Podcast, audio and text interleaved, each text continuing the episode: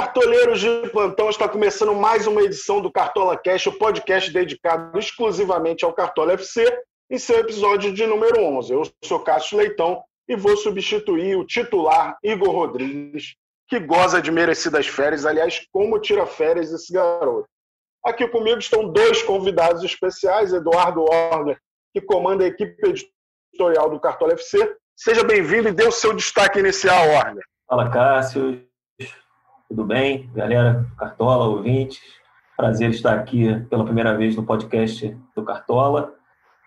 Olha, rapaz, meu destaque aí, depois de uma rodada tão tenebrosa assim, os cartoleiros, né? Uma rodada aí que deu tudo errado aí para muita gente. É, inclusive, o meu destaque não teve uma rodada lá também das melhores. Ele fez uma pontuação é, de, acho que foi menos 1,20, o goleiro João Paulo dos Santos. Ele vinha aí numa sequência de pontuações muito altas, né? melhor goleiro do Cartola até aqui, mas nessa rodada aí entrou aí na entrou aí nessa é, sequência aí de má sorte aí da maioria do, dos mitos e também não, não foi muito bem. Mas acredito que seja um nome aí para a gente ficar de olho aí pelo restante da temporada. Boa, boa. Aqui com a gente também é uma estrela da Rádio Globo que adora falar de Cartola por razões íntimas. Ele comandava o programa do Cartola FC na Rádio Globo, aliás, de, de quem tem muita saudade. Ele é apresentador e narrador e ancorava o programa, como eu falei. Hugo Lago chega mais. Qual o seu destaque inicial, Hugo? E aí, Cássio, um abraço para você, um abraço para o Orgler. Obrigado pelo convite. Sempre muito bom falar de Cartola e com grandes amigos fica melhor ainda. É, Cássius, a minha, o meu destaque inicial nessa rodada vai para a dificuldade dessa rodada, né? Além do número de jogos ser menor, já houve jogos, vai ter, vai ter jogo que não vai valer para essa rodada, enfim. É, os confrontos eles estão bastante difíceis e muitos cartoleiros ainda, vamos dizer assim, ainda não cicatrizaram as feridas da rodada do fim de semana foi complicada para muita gente. Enfim, é, o meu destaque inicial é já projetando essa rodada, difícil, como eu disse, cartoleiro que pontuar bem nesse, nesse final de semana, nesse próximo final de semana, é cartoleiro para se candidatar a campeão geral, viu? Boa. Eu acho que eu tô nesses aí que se deram mal, a gente vai falar disso durante o podcast. É, mas antes, como você falou aí, essa rodada é diferente, né? Dos 10 jogos, três não valem para o Cartola FC. Um, São Paulo e Atlético Paranaense, que já ocorreu em agosto. O outro é Corinthians e Bahia, que acontece nesta quarta-feira. Ele até poderia valer para o Cartola, mas a gente teria que fechar o mercado de uma forma muito precoce. Imagina fechar o mercado agora, quarta-feira, com mais sete jogos no fim de semana. E, Complicado. E as escalações iam ficar bem defasadas. E o outro jogo, Flamengo e Goiás, foi adiado para outubro. Os jogos de Flamengo e São Paulo tiveram mudança de data por conta dos compromissos dos dois clubes na Libertadores. Não havia data para eles jogarem pelo brasileiro. Assim sendo, os jogos válidos para o Cartola são Bragantino e Ceará, Fortaleza Internacional, Atlético Goianiense e Atlético Mineiro, Grêmio e Palmeiras, Curitiba e Vasco, Botafogo e Santos, Esporte Fluminense. Para lembrar do nosso programa da Rádio Globo, Goulart, eu já quero que você aponte aí a barbada da rodada. Você acha que tem alguma? Quero sua opinião também, Orga. Qual o jogo aí que vocês veem como o melhor caminho para os cartoleiros? Rodada difícil, viu, Cássio? Para a gente apontar uma barbada, mas se a gente for realmente pensar e der uma peneirada nesses sete jogos que vão valer para rodada 11 do Cartola FC, eu acho, sinceramente, que com muita dificuldade eu apontaria Fortaleza Internacional. Muito pelo fato do Inter ser ainda o líder do campeonato, apesar da derrota no final de semana. E porque o Fortaleza ainda não se encontrou totalmente na competição. Mas, assim, é uma, é uma barbada que eu te falo sem muita convicção, viu? Aham. E você, Orgler? Estou no caminho do Hugo aí também, que praticamente é uma missão muito difícil você apontar um, jogo e cravar mesmo com, com argumentos sólidos que, que tal jogo seria a barbada da rodada, mas para também não ficar aqui sem falar nenhum, né, já temos tão poucos jogos, é, analisando essa tabela, eu iria assim para apontar um leve favoritismo, leve não, um favoritismo um pouco mais acentuado aí para os carteleiros ficarem de olho, seria Coritiba e Vasco. Né? O Coritiba, até aqui, é um dos piores times da competição, né? o time que vem apresentando muitos problemas, né? derrotas em sequência, e o Vasco aí com uma boa vitória no fim de semana sobre o Botafogo. Eu acho que mesmo jogando fora de casa, é, tem tudo aí para fazer uma boa partida e boas pontuações aí os cartoleiros. Boa, boa. Para não ficar sem o meu palpite, eu também vou de Coritiba e Vasco.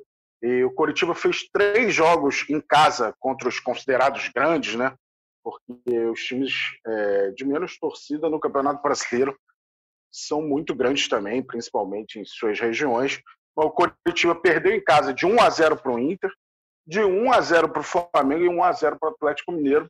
Vou até cravar aqui, vai ser o Coritiba 0, Vasco 1, para se manter essa rotina aí do, do Coritiba contra esses clubes que são mais fortes e estão lá em cima na tabela, curiosamente. 1 a 0 com o gol do Cano? É, é uma, é uma possibilidade. Ele está fazendo gol todo jogo.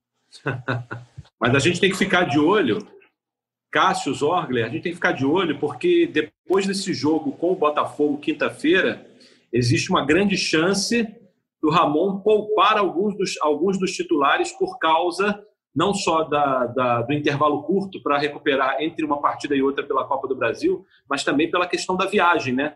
Então, o Ramon, que em rodadas anteriores é, utilizou esse expediente de poupar alguns dos jogadores, até mesmo os mais veteranos, caso do Leandro Castan e do Martim Benítez, acho que a gente tem que ficar de olho aí para ver se ele não vai poupar ninguém para esse confronto com o Curitiba. Hein? Verdade, é mais um dificultador dessa rodada, né? Já que 12, com certeza. 12 dos 20 clubes da Série A estão envolvidos em outras competições. Obviamente que é, três dos 10 jogos da rodada não valem para o Cartola, mas muitos clubes envolvidos nesses jogos que valem tem compromissos por outras competições, exemplo do Ceará, que enfrenta o Brusque na Copa do Brasil, o Inter tem jogos na Libertadores, o Grêmio e Palmeiras, mesma coisa, Vasco tem Copa do Brasil, Botafogo tem Copa do Brasil justamente contra o Vasco, o Santos tem Libertadores e o Fluminense Copa do Brasil. Então é mais um dificultador e o Cano ainda não foi poupado, né? A gente vai ter informação para frente é, se ele vai ser uma das opções para descansar no fim de semana. Vamos ver, tem que ficar muito ligado no mercado do Cartola essa rodada. E eu pergunto para vocês as estratégias mais válidas numa rodada de menos jogos válidos, sete jogos válidos. O que vocês acham que é o caminho ideal? Apostar em dois, três jogos ou tentar ampliar mais o leque de opções entre esses jogos, já que é, o favoritismo assim não aparece de cara em nenhum deles. Eu acho que essa é uma rodada para diversificar. Acho difícil você apostar numa estratégia aí com um ou dois times diante de um cenário bastante de bastante equilíbrio, né? Você vê assim jogos Grêmio, Palmeiras, é, Botafogo e Santos, né? Apesar do Botafogo não estar tá obtendo resultados tão bons, não vem jogando mal assim, né? Vem fazendo jogos bem disputados, mas não tem conseguido resultado. O próprio Atlético Goianiense e Atlético Mineiro, né? Atlético Goianiense agora fora de casa, duas vitórias seguidas, né? Vasco, sobre Vasco e Bahia. Vai pegar o Atlético Mineiro em Goiânia, jogando bem. Jogando bem. No, no, tanto que nem eu, nem o Hugo, nem você citamos esse jogo como barbada, né? Então, eu acho que é uma, uma rodada que está muito difícil, né? Como já falamos, três jogos a menos eu procuraria aí diversificar a maior parte possível do, do meu time, espalhando aí entre as equipes diferentes. Você, Hugo Lago? Olha, eu acho que eu acho que a estratégia mais eficiente, pelo menos é, na minha opinião, é essa realmente de diversificar. Porque, ah, tudo bem, você pode escolher, vamos lá, digamos que a gente escolhesse a opção de é, centralizar, talvez seja uma palavra que possa explicar um pouquinho esse, essa estratégia. Se a gente centralizar em um ou dois jogos, né, enfim, restringir as, as opções, é muito arriscado, principalmente por causa dessas dificuldades, levando em consideração que foi difícil até para a gente escolher Barbada, então acho que é, a estratégia mais recomendada para essa rodada é diversificar o time colocar jogadores dessas equipes que podem surpreender, porque para cartoleiro que está mal, principalmente, na minha opinião, é a hora de tentar pontuar sozinho com atletas, com jogadores que sejam apostas para pontuar, é claro, mas também, principalmente, para valorizar time. E aí, já olhando para a sequência do, do, do Fantasy. Boa, boa. Eu, como fui muito mal na última rodada, é, eu vou me tirar o direito de dar estratégia nessa rodada. Eu não tenho moral para dar estratégia nessa rodada. Fica para a partir da próxima eu volto a dar qualquer estratégia para os cartoleiros. E o Goulart, não sei se você sabe, Cartoleiro Pro tem inúmeras vantagens, né?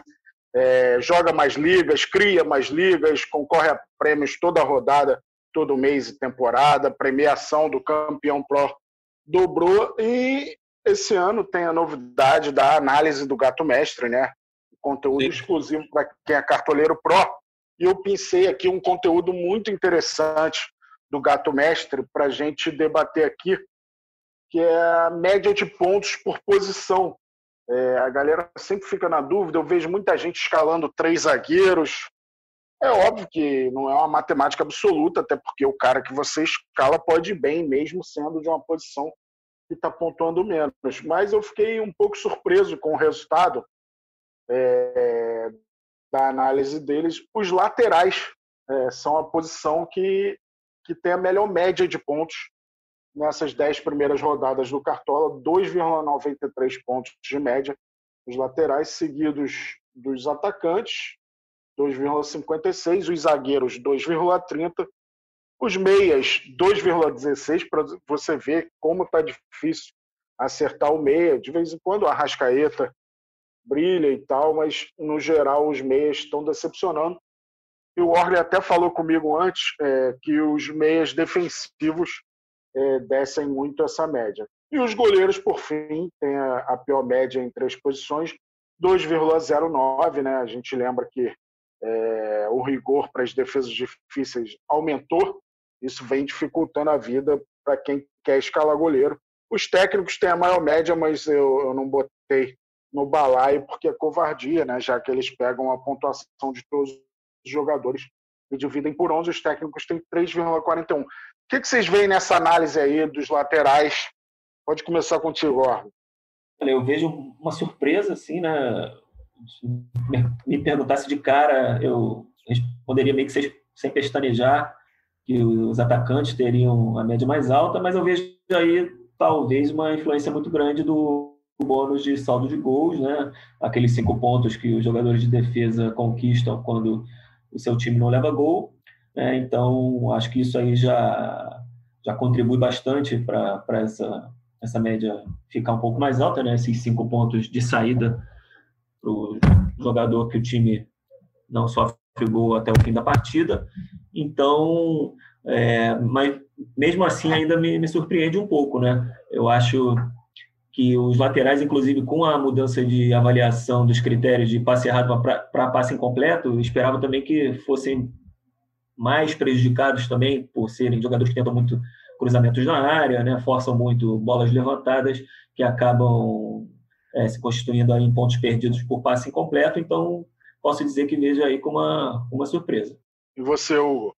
É, eu também eu também acho que é, que é surpreendente essa, essa informação, mas acho também que isso se deve, como você disse, né, Cássio, ao fato de os meias armadores eles não terem, é, pelo menos nessa reta inicial de campeonato brasileiro, engrenado ainda. Você vê, quem é o meia do Flamengo que está se destacando? O Flamengo foi mal nas primeiras rodadas, o Arrascaeta não tem atuado todos os jogos, o Everton Ribeiro demorou a engrenar, os jogadores do Galo também não entraram, vamos dizer assim, com aquela potência dentro do Brasileirão. O Galo também teve uma sequência de derrotas depois de estrear vencendo o Flamengo enfim, Corinthians, Grêmio, o próprio Palmeiras, jogadores que é, não decolaram ainda na competição. E acho também que essa situação privilegiando os laterais, ela se deve, claro, né, ao bom desempenho dos jogadores dessa posição, não dá para negar, mas também a, a, ao momento, não vou dizer ruim, mas talvez ainda não tão bom desses jogadores de apoio, jogadores que estão mais perto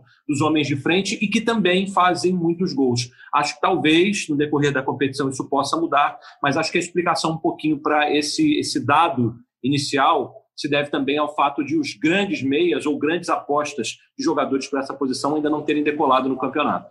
É, eu acho que comparando com as outras posições tem a ver, é, mas o que o Orgler falou sobre o saldo de gols eu já tenho minhas dúvidas, que eu acho que a maioria dos times tem perdido o saldo de gols. E os zagueiros mostram um pouco isso, né? Que eles não estão com a média tão boa assim. E eles também teriam o direito ao saldo de gol. Acho que o que está pesando para os laterais é o novo critério de desarme. De desarmar o adversário e a bola sair para a lateral. Isso contar como desarme. Como eles estão mais perto da linha lateral, também, é, né? eu imagino que isso esteja pesando na pontuação deles. A gente vê o Egídio, que é um cara que perde muitos pontos com um passe incompleto, por exemplo, ele acaba conseguindo compensar com esse número alto de desarmes. Eu imagino que isso tenha muito a ver. Eu separei aqui os três laterais de maior média nesses dez jogos, contando um mínimo de quatro jogos, né? senão não faria sentido. Vocês querem chutar quem são os três? Vou chutar, não. É, o Saravia, com certeza, né? Que... É, Saravia lidera com 8,87 pontos de média, espetacular. E... Quem mais? Hum. Segundo e terceiro. Os dois vestem alvinegro, não necessariamente a mesma camisa. O Guilherme Arana? Não, não. Foi um, um, bom, um bom chute. Mas o segundo é Vitor Luiz, ainda com um universo menor de jogos, né? Juro tá que eu ia arriscar o Vitor Luiz, mas não, não chutei. Que nem aquele cara que faz um gol na rodada, aí o Hugo Lago fala, putz, eu ia colocar ele, mas não, mas não, não coloquei. é, exato. É, ele está com média 6,77 e eu embalado na, na boa média dele, botei ele na última rodada e, obviamente, como todo o meu time, ele não fez nada. E o terceiro é o Guga. O Orga chutou o Arana, é o Guga com 6,28. O Guga, que também é do Galo, assim como a Arana, completa o top 3 dos laterais. Realmente, é, os laterais estão dando a cara aí para esse ano do Cartola. Uma das novidades. Eu nunca fui adepto do 3-4-3, de tirar laterais. Esse ano, menos ainda. Eu também Estou me mantendo no 4-3-3. Você, ó. A maioria das rodadas usei o 4-3-3 também, mas foram, foram 10 até aqui, né? se me engano, acho que duas ou três eu usei o 343. Agora já vou pensar duas vezes antes de tirar os laterais do meu time. Obrigado, gato mestre. É, eu, eu, no ano passado ainda usei algumas vezes o 343, mas na, na maior parte da competição eu fui no 433 e até aqui, nessas primeiras rodadas do Campeonato Brasileiro, eu fui de 433 também. Agora eu vou manter, porque depois dessa informação sobre laterais, não dá para tirar, né? É. O curioso é que alguns zagueiros que eram mitos das roubadas de bola, que agora a gente chama de desarmes, eles estão decepcionando de fato. Isso tem caído a média dos zagueiros. O Kahneman é um cara que toma muito cartão. O Jeromel já foi expulso nesse campeonato, que não é normal. Vitor Cuesta parou de desarmar, então isso pesa parou, contra verdade. também. Isso pesa contra a média dos zagueiros. Faz sentido tudo isso. Vamos seguir aqui. É, a gente acompanha a fundo a reclamação dos cartoleiros, toda a rodada. Na última rodada, é, aconteceram dois lances que a gente nem esperava que fossem pedidos. O Orga vai explicar um pouco. Pediram assistência do Calegari no primeiro gol do Fluminense contra o Corinthians e assistência do Benítez no segundo gol do Vasco, o gol do Cano, é, contra o Botafogo. O que, que você tem a dizer para eles? Por que, que não foram computadas as assistências, Orga? Então, são lances assim para um cara que não é tão é, conhecedor assim do, dos critérios de, de scout, né? Os critérios que definem uma assistência, você até entende que que provoca mesmo a dúvida na cabeça dessa galera, né? Então a gente está aqui para explicar. É, tanto no cruzamento do Calegari para o Nenê, quanto no lançamento do Benítez para o Cano, seria computada assistência se o gol saísse na primeira finalização de cada um deles. É, mas o que, que acontece? No chute do Nenê, há um bloqueio na zaga do Corinthians, se não me engano, do Cantilho, e o Nenê ali, numa ação super rápida, mesmo caído, pega o rebote desse bloqueio e manda para o gol. E no lance do Vasco, o cruzamento do Benítez, o Cano cabeceia, Cavalieri espalma e o Cano no rebote bota para o gol. Então, né, seria assistência se o gol saísse na primeira finalização, né? Como, como acontece no lance do Nenê, o bloqueio, e no lance do Cano acontece a defesa do Gil Cavalieri, inicia-se um outro lance, né? Então, é um gol, são gols sem assistência nos critérios do Cartola e nos critérios de qualquer empresa de estatísticas assim, não, não consideraria isso como assistência, porque é gerado uma nova situação. Boa, perfeita explicação, Orla. E eu digo mais, é, a galera, como não vale ponto para o Cartola, finalização bloqueada, a galera talvez ache que ela não existe no, no nosso scout, mas ela existe, só não aparece para o Cartola, porque ela não vale nenhuma pontuação. E o lance do, do Fluminense realmente gera uma dúvida maior, porque não fica tão clara a finalização do, do Nenê em cima do Cantilho. É, isso, do Nenê em cima do Cantilho. Só que a gente reviu o lance com todo cuidado e ele chuta, até bate na, nas costas, meio que na bunda do Cantilho. E aí sobra para o Nenê, mesmo caído, ele consegue finalizar, como você explicou muito bem. Inicia-se uma nova jogada portanto, a assistência precisa ser direta é, para valer. Na rodada anterior, até pediram assistência do Thales Magno, que é um lance até diferente, Vasco Atlético Goianiense. Ali é uma finalização bloqueada raiz, né? Ele chuta para o gol e a bola desvia. Tem dois jogadores do Atlético Goianiense. É, o Cano aproveita e faz o gol. Também não é assistência naqueles casos.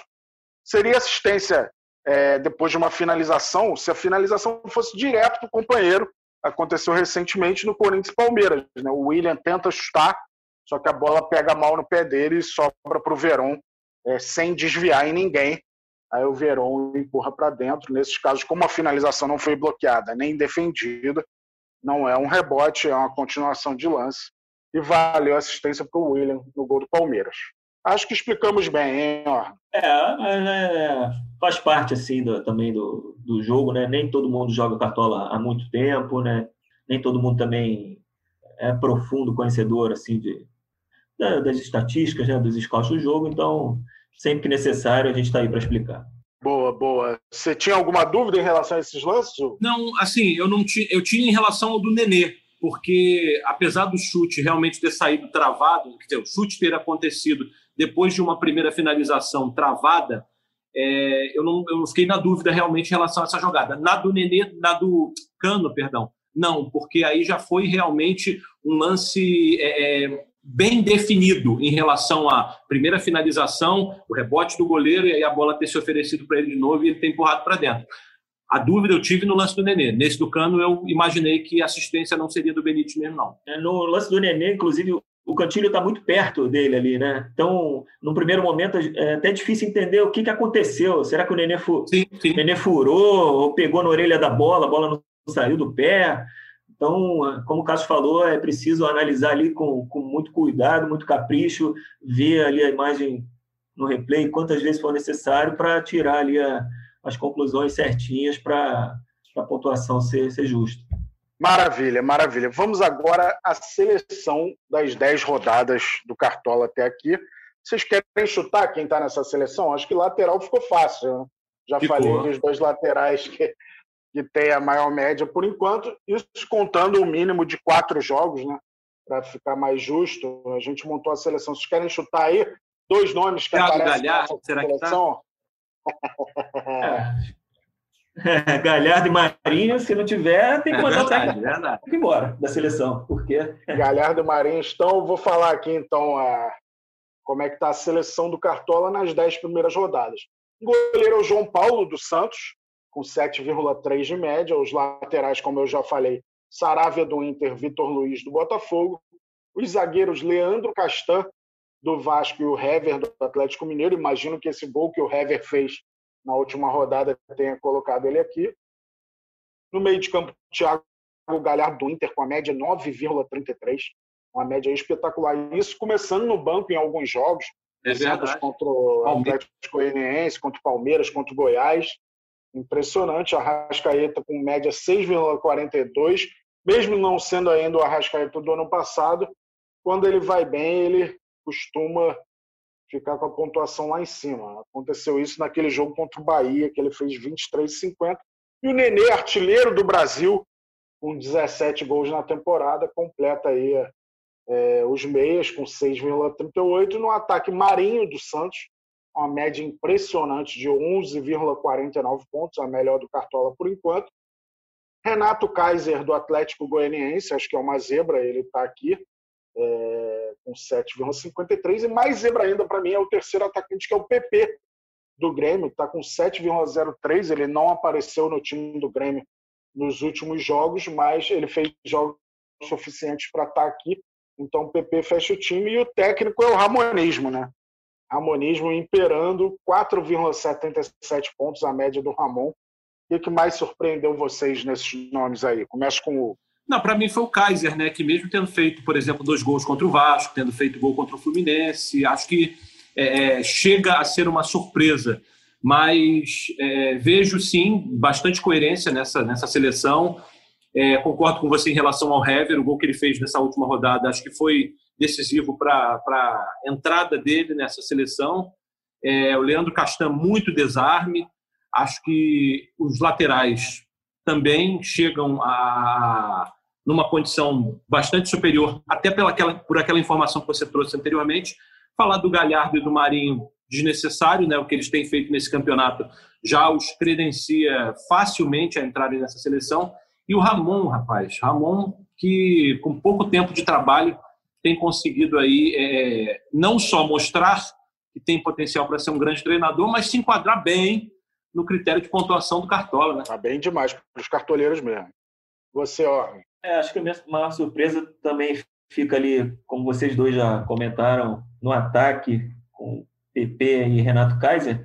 Até quando surgiu aí o nome do Renato Kaiser, eu fui conferir ali o total de jogos dele, ele está ali no, no, limite né, do, dos 40%. Né? Ele fez fez quatro jogos de, de dez rodadas até aqui. Então, é um jogador que vinha no início do brasileiro ainda num processo de, de recuperação de lesão, então ele perdeu aí as primeiras rodadas e já de algumas rodadas para cá vem realmente destacando o que faz a, a média dele aí tá, tá alta, né? É, vale... 7,53. É, tá bem mesmo. Vale lembrar que alguns times não têm 10 jogos, né? Muitos Isso. jogos foram adiados nesse início de brasileiro, inclusive o Atlético Goianiense é um deles. Não houve o jogo contra o Corinthians na primeira rodada, mas a gente pegou um número mínimo para ficar mais justa essa seleção parcial aí do Cartola FC. Vamos a situação, do PP, a situação do PP, só complementando, é um, meio que oposta do Renato Kaiser. Né? O PP foi bem aí nas primeiras rodadas, né? teve boas pontuações, marcando gols, e acho que já de três ou quatro rodadas para cá tá fora, né, por lesão. Então já não, não vemos ele aí no, nas opções de prováveis aí pelo menos umas três rodadas. É verdade, é verdade. O PP é um cara interessante para se escalar quando é opção. Vamos agora às decepções. É... Eu vou começar nessa. É... Eu acho que o Nicão do Atlético Paranaense é a decepção. Não sei se é porque ele negativou no meu time as duas últimas rodadas. E aí eu peguei para o coração essa informação. Acho que o Nicão é uma das grandes decepções nesse início. Ele que com tantas saídas no Atlético Paranaense, né, aumentou o protagonismo dele, a importância dele, mas ele não está bem. E no último jogo ele foi escalado na esquerda. Eu acho que ele rende muito mal na esquerda. Ele está acostumado a jogar pela direita lá, é muito que ele tenta limpar para o chute, o cruzamento dele sai mais perigoso. Acho que o Nicão é a minha decepção nesse início de brasileiro. E de vocês, Orgler, qual é a sua decepção por enquanto? Olha, até agora, o jogador que mais assim, no equilíbrio expectativa e realidade que tem chamado a atenção é, é o Cuesta, né? Um zagueiro que queridinho aí do grande maioria dos cartoleiros, né? Mito dos desarmes e até agora, apesar do Inter ter jogos aí com a manutenção do, do bônus de saldo de gols, scouts muito discretos do, do Cuesta até aqui, né? A média baixa para os padrões dele, né? Está com 2,87 apenas de média. E, como já foi falado no início, parou de desarmar, né? Assim, se você for ver, são 14 desarmes em 10 jogos. Não é ruim, sim, não é uma coisa ah, cara não, desarma ninguém, mas você tem um sarrafo muito alto que ele deixou aí de temporadas anteriores, né? Então, 14 desarmes em 10 jogos é, é muito baixo para ele. Pensando também que o desarme aumentou a possibilidade. Sim, sim. Se fosse só roubada de bola, que era um negócio mais restrito, uma situação mais restrita, o desarme ampliou essa possibilidade dele conquistar pontos, né? Por mais que tenha baixado o ponto em relação à roubada de bola realmente surpreende o Cuesta no Cartola esse ano. Ele que não joga a próxima rodada, ele é desfalque certo do Inter. Ele e o Praxedes estão suspensos para o jogo contra o Fortaleza. E você, Bom, Cuesta e Nicão, inegavelmente, são duas grandes decepções nesse campeonato. Aliás, falando em Nicão, né, o Atlético Paranaense talvez seja, coletivamente falando, a grande decepção desse Brasileirão nessa reta inicial. No caso do Inter, não. O time está é, sobrando, pelo menos até aqui, em todos os quesitos, em alguns mais, outros menos. Apesar disso, o Cuesta é sim uma decepção, mas acho que, é, na minha opinião, a decepção maior é o Carlos Sanches. E assim como você provavelmente utilizou como critério o que ele fez nas duas últimas rodadas e acabou prejudicando seu time, eu ainda estou com uma mágoa, vamos dizer assim, do Carlos Sanches, porque na primeira rodada, aquele jogo com o Bragantino, ele não só foi escalado no meu time, como foi o capitão e ele jogou mal, perdeu o pênalti. E eu, diferentemente do que fiz em outras edições do Cartola, por exemplo, o Fred, no ano, no ano passado, que a gente ficava insistindo com o Fred, não, agora eu vou colocar o Fred, né, para atacante do Cruzeiro, né? Vou colocar o Fred. Não, aí o Fred vai mal, aí você não, vou insistir com. Eu não estou fazendo isso com o Carlos Santos. Coloquei na primeira rodada, ele foi mal, decepcionou, e acho que ele vem decepcionando não só nessa, não decepcionou não só nessa nessa partida com o Santos, com o Bragantino na primeira rodada, mas até aqui tem pontuado muito pouco para o jogador que certamente os cartoleiros esperavam que ele fosse nessa edição 2020, definitivamente. Ele não tem sido. É, realmente o Santos decepcionando muito. Ele até não estava no meu time, apesar da minha tragédia, ele não foi responsável pelas tragédias. Na verdade, pela tragédia, né? Que na última rodada. Na rodada anterior, eu fiz 102 pontos. Já que você tocou no assunto, vou falar, Opa. vou falar logo disso. Se na rodada 9 eu fiz 102 pontos, na rodada 10 eu fiz 2,07 pontos. Inacreditável. Ah, Inacreditável, eu ainda conto isso em cadeia nacional, né? Inacreditável. Eu devia esconder essa informação, mas tem que ser zoado, tem que ser trollado, porque eu dei um azar e tanto, meu time tomou dois cartões amarelos, ninguém fez gol, ninguém deu assistência, ninguém ganhou SG, meu goleiro não jogou e o Eduardo Sacha perdeu o pênalti. Então deu tudo errado. E o Robinho, que foi meio que a minha aposta, o time não tem tantas invenções, o Robinho do Grêmio foi um pouco a minha aposta, começou no banco e seria maravilhoso se ele tivesse continuado no banco, mas ele entrou e fez menos 3 e pouco, menos 3 e 20, eu acho. Então, essa vergonha vai ficar marcada na minha história de cartoleiro. Já tive mensagens no Instagram, cartoleiros querendo me ensinar, querendo me dar aula, é, para tentar me ajudar. Eu agradeço a solidariedade dos cartoleiros, mas eu imagino que tenha sido um acidente de percurso. Já aconteceu com vocês algo parecido? Qual a menor pontuação de vocês? A minha foi 12 e alguma coisa no, no campeonato, no Cartola de 2018. Do, é, 11, 11 e alguma coisa. 11 e alguma coisa, não lembro exatamente. E já é quase seis vezes mais que a minha pontuação. Pois é. Não, e eu já estava achando que 11 pontos e alguma coisa era aquela história do morreu, mas passa bem. Mas a sua aí superou tudo, né? Realmente uma tragédia. E você, ó? A mais baixa foi na casa de 20 e pouquinho, alguma coisa, não vou lembrar de cabeça. Nessa rodada que passou agora, que foi muito ruim, eu fiz 27 e 67. Então, acho que ela está ali, está perto ali da, da, pior, se não for a pior. Mas, a, se não estou enganado, fiz a, em algum momento das temporadas anteriores uma pontuação é um pouco pior do que essa, 22, 23. E eu ainda tirei do Caio, né? Aquela zoação eterna, que uma rodada ele fez sete pontos. Agora eu não tenho mais moral para zoar o Caioba.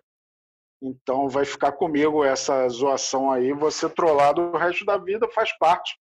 Se eu cair na pilha, vai ser pior. É, vamos agora para o nosso time temático, que é o time meio louco que tem no nosso podcast do Cartola. Toda rodada eu faço um tema aqui, eu vou pedir para o Hugo escolher o nosso capitão. Até imagino quem ele vai escolher, mas eu não quis inventar muito nessa rodada. A nossa escalação só terá jogadores visitantes. Então o time não ficou tão ruim assim, acho que dá para pontuar bem. O time ficou Muriel, goleiro do Fluminense, nas laterais Rodinei, do Inter, e Vinha, do Palmeiras. Na zaga, Thiago, do Ceará e Ricardo, do Vasco. Meio campo com Nenê, do Fluminense, Fernando Sobral, do Ceará e Franco, do Atlético Mineiro. No ataque, Marinho, do Santos, Cano, do Vasco e Eduardo Sacha, vou insistir com ele, é, para o time temático, no caso, né, do Atlético Mineiro. O técnico é o Cuca, quem que você elege para ser o capitão desse time.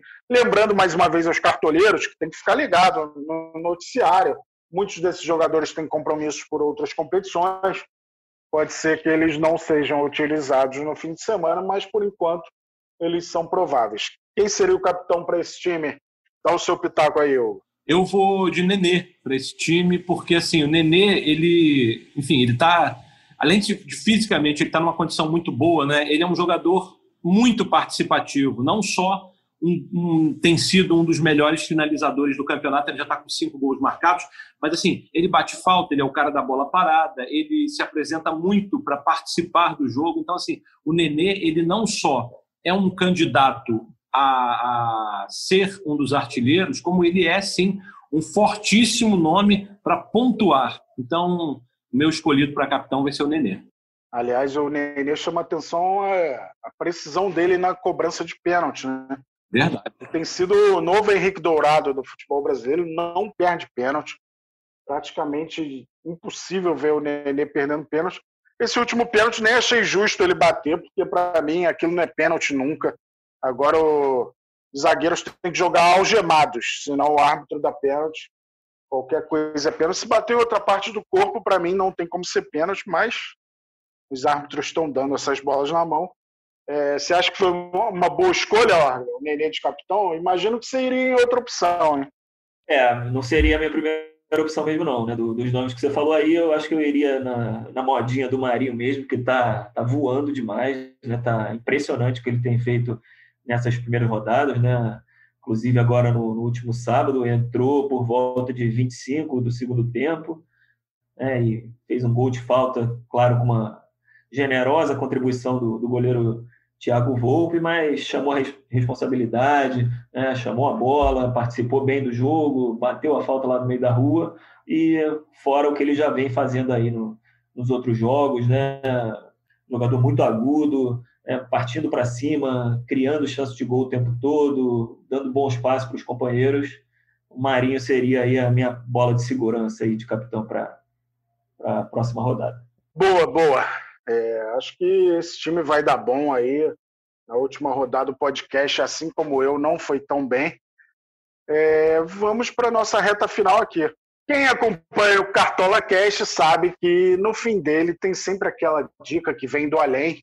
O nosso pai Bené chegou para dar as suas dicas pouco ortodoxas para a rodada 11 Vamos lá, Pai Bené. Quem é o mito e quem é o cara que vai zicar nessa rodada 1? Tudo bem, Cássio? Sempre uma honra estar aqui, é, passando para as pessoas o conhecimento da bola de cristal. É, antes de falar minhas dicas, eu queria só pontuar que faltou bola de cristal para você nessa última rodada, né? Sempre importante lembrar isso. É, vamos lá, então, para as dicas para essa 11 rodada do Campeonato Brasileiro. Minha bola de cristal diz que Guilherme Arana, do Atlético Mineiro, vai ser o mito dessa rodada. Vem numa média muito boa de pontuação, mesmo perdendo o SG na última rodada, fez, fez uma pontuação que salvou meu time, por exemplo. E está chegando na hora dele participar mais ali, de fazer um golzinho, que ainda não rolou o gol dele nesse campeonato. Então, para mim, ele vai ser o mito. O Atlético Mineiro enfrenta o Atlético Goianiense fora de casa. É um jogador caro no Cartola? É, mas vale a pena tirar o escorpião do bolso, porque ele tem um bom número de desarme também, então, o Guilherme Arana já é um jogador que você pode colocar ali na sua lateral e o Galo não joga no meio de semana, então a chance ali do, do Guilherme Arana é, continuar entre os prováveis é, perto do fechamento do mercado ela é muito grande. E o mico da rodada, eu vou de Ricardo Hiller, do Bragantino, que é o jogador que mais tomou cartão amarelo, foram cinco, e mais faltas cometeu, 30, no campeonato até o momento. O Bragantino está ali brigando para sair dessa lanterna amarga, enfrenta o Ceará, vai ser aquele jogo pegado. Então não escalaria o meia Ricardo Hiller do time de Bragança Paulista. Fechou, Cassius? Fechou, fechou. Achei que sua bola de cristal fosse falar um dos jogos que não valem para o Cartola, já que essa bola de cristal é meio furada. Mas Ricardo Hiller. Peraí, respeita o pai Bené. Ricardo Hiller teve um jogo, fez nove faltas e só tomou um cartão nesse jogo. Todo jogo toma cartão. Ricardo Hiller realmente é uma opção aí para quem quer negativar. Eu devia ter posto no meu time na última rodada, já que minhas opções foram, na maioria delas, muito ruins. É, obrigado pela sua participação, Bené. Espero que os cartoleiros não te ouçam ou te ouçam, de repente dá certo. Obrigado mais uma vez pela sua participação. A gente vai encerrando aqui o nosso Cartola Cash episódio 11. Suas considerações finais, Hugo Lago, agradecemos muito sua presença, saudade imensa daquele programa do Cartola FC na Rádio Globo, todo sábado. Saudade de estar com um amigo também. Muito obrigado pela sua companhia aqui. Pô, Cássio, eu que agradeço. Pô, uma satisfação enorme participar com vocês aqui. Sempre falar de Cartola é muito bom. Falar de Cartola com amigos é melhor ainda. Saudade grande também daquele programa. Enfim, grandes sábados passamos aí na programação da Rádio Globo, mas a gente está aí sempre jogando Cartola, sempre disputando, acompanhando o desempenho dos amigos e Vamos ver se você se reabilita aí, porque dois pontos realmente o negócio foi, foi complicado, o estrago foi grande. Achei que já tinha esquecido, pois. é, Eduardo Orgler, suas considerações finais aí. Lembrando aos cartoleiros que o mercado fecha apenas no sábado, né? Corinthians e Bahia, que é nesta quarta-feira, repetindo a informação, não vale para o Cartola. O mercado fecha apenas no sábado, 18 horas, horário de Brasília. Fala aí, Orgler. Valeu, Cássio, valeu, Hugo, valeu, Bené. vou me despedindo aqui, agradecendo o convite pela participação e tentando deixar aí uma mensagem positiva aí para os cartoleiros que tiveram pontuação ruim na, na rodada, né? Isso acontece, não vai ser a primeira nem a última vez, mas levantem a cabeça, se você está se sentindo aí é, mal por uma pontuação baixa, mire no, no exemplo do Cássio, né? dificilmente vai ter feito uma pontuação mais baixa do que o Cássio, então é a luz no fim do túnel aí. O Cássio vai se reabilitar essa rodada, tenho certeza, e você, cartoleiro, também vai se reabilitar aí, cabeça em pé, e boa rodada aí para todo mundo. Cara, de 102 pontos a 2 pontos em uma rodada, acho que é inédito no Cartola. É como você ir no mercado com dinheiro e voltar sem a compra.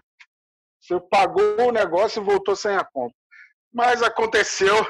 Foi bom demais estar com vocês. Eu dedico essa edição do podcast ao meu amigo Anderson Rodrigues, o Grisu, do Colégio Pedro II, nos deixou no último domingo, vai fazer muita falta. Eu dedico a ele esta edição. espero que os cartoleiros tenham gostado, reforçando aqui. Mercado dessa 11 rodada fecha neste sábado, 19 de setembro, 18 horas, horário de Brasília. Monte seu time, boa sorte, cartoleiros. Grande abraço.